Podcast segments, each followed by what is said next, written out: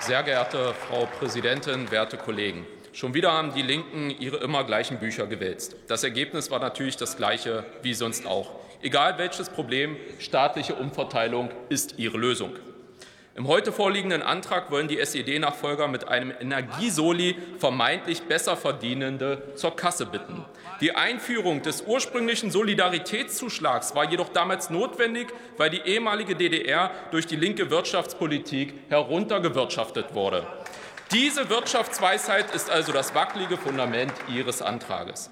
Sie wollen mit Ihrem Antrag das Blut des Bürgers von Neid auf Besserverdienende zum Kochen bringen. Ihr perfides Ziel ist es, so auf Wählerfang zu gehen. Dabei gehören nicht wenige Linke auch zu den Besserverdienern. Ein Blick in die Reihen der linken Schickeria ist aufschlussreich. Ein Fraktionsvorsitzender Ihrer Fraktion erhält monatlich rund 20.000 Euro. Und Ihre Fraktion gönnt sich mit Dr. Dietmar Bartsch und Frau Amira Mohamed Ali gleich zwei Vorsitzende, die beide diesen Antrag unterzeichnet haben. 40.000 Euro im Monat für zwei ineffektive Frontfiguren. Das entspricht im Übrigen nahezu einem durchschnittlichen Jahresgehalt in Deutschland, während der Wähler schuften darf, um die höheren Energiekosten zu stemmen. In Thüringen stellen die Linken sogar den Ministerpräsidenten. Gerade da sollten eigentlich linke Spitzenpolitiker als Vorbild für Bescheidenheit gelten. Jedoch hat zum Beispiel Ihr Landtagskollege André Blechschmidt ein paar nennenswerte Nebeneinkünfte vorzuweisen. Neben seiner Diät, die ohnehin schon mit satten 7.745 Euro monatlich vergütet wird, erhält er für seine Anwesenheit in drei Aufsichtsräten noch einmal 11.325 Euro. Es ist kein Einzelfall. Die linke Abgeordnete Lena Güngör bessert ihr Mandat mit einem Aufsichtsratsposten und knapp 10.000 Euro auf. Auch in ihrer linkspolitischen Stiftung quillt das Steuergeld nur so aus jeder Fuge. Die Rosa-Luxemburg-Stiftung wird jährlich mit über 64 Millionen Euro gefördert.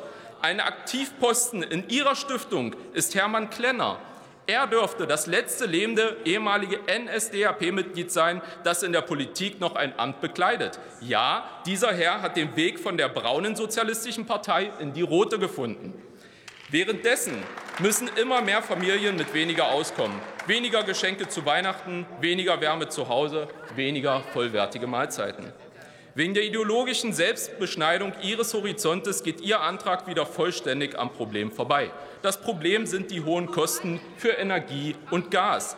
Diese werden verursacht von der katastrophalen Energie- und Sanktionspolitik der Ampelkoalition. Die Lösung ist also ganz einfach. Nicht Umverteilung, sondern Umsicht.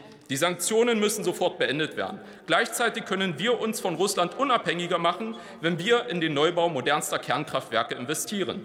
Diese würden den Strom unfassbar günstig machen. So günstig, dass man damit sogar heizen könnte. Und für die Klimakleber auch noch CO2-neutral. Werte Kollegen, wir benötigen keinen Energiesoli, wie ihn die Linken fordern. Wir brauchen maximal einen Soli für linke Doppelmoral. Dann würde die Staatskasse ordentlich gefüllt werden. Wir lehnen Ihren Antrag ab.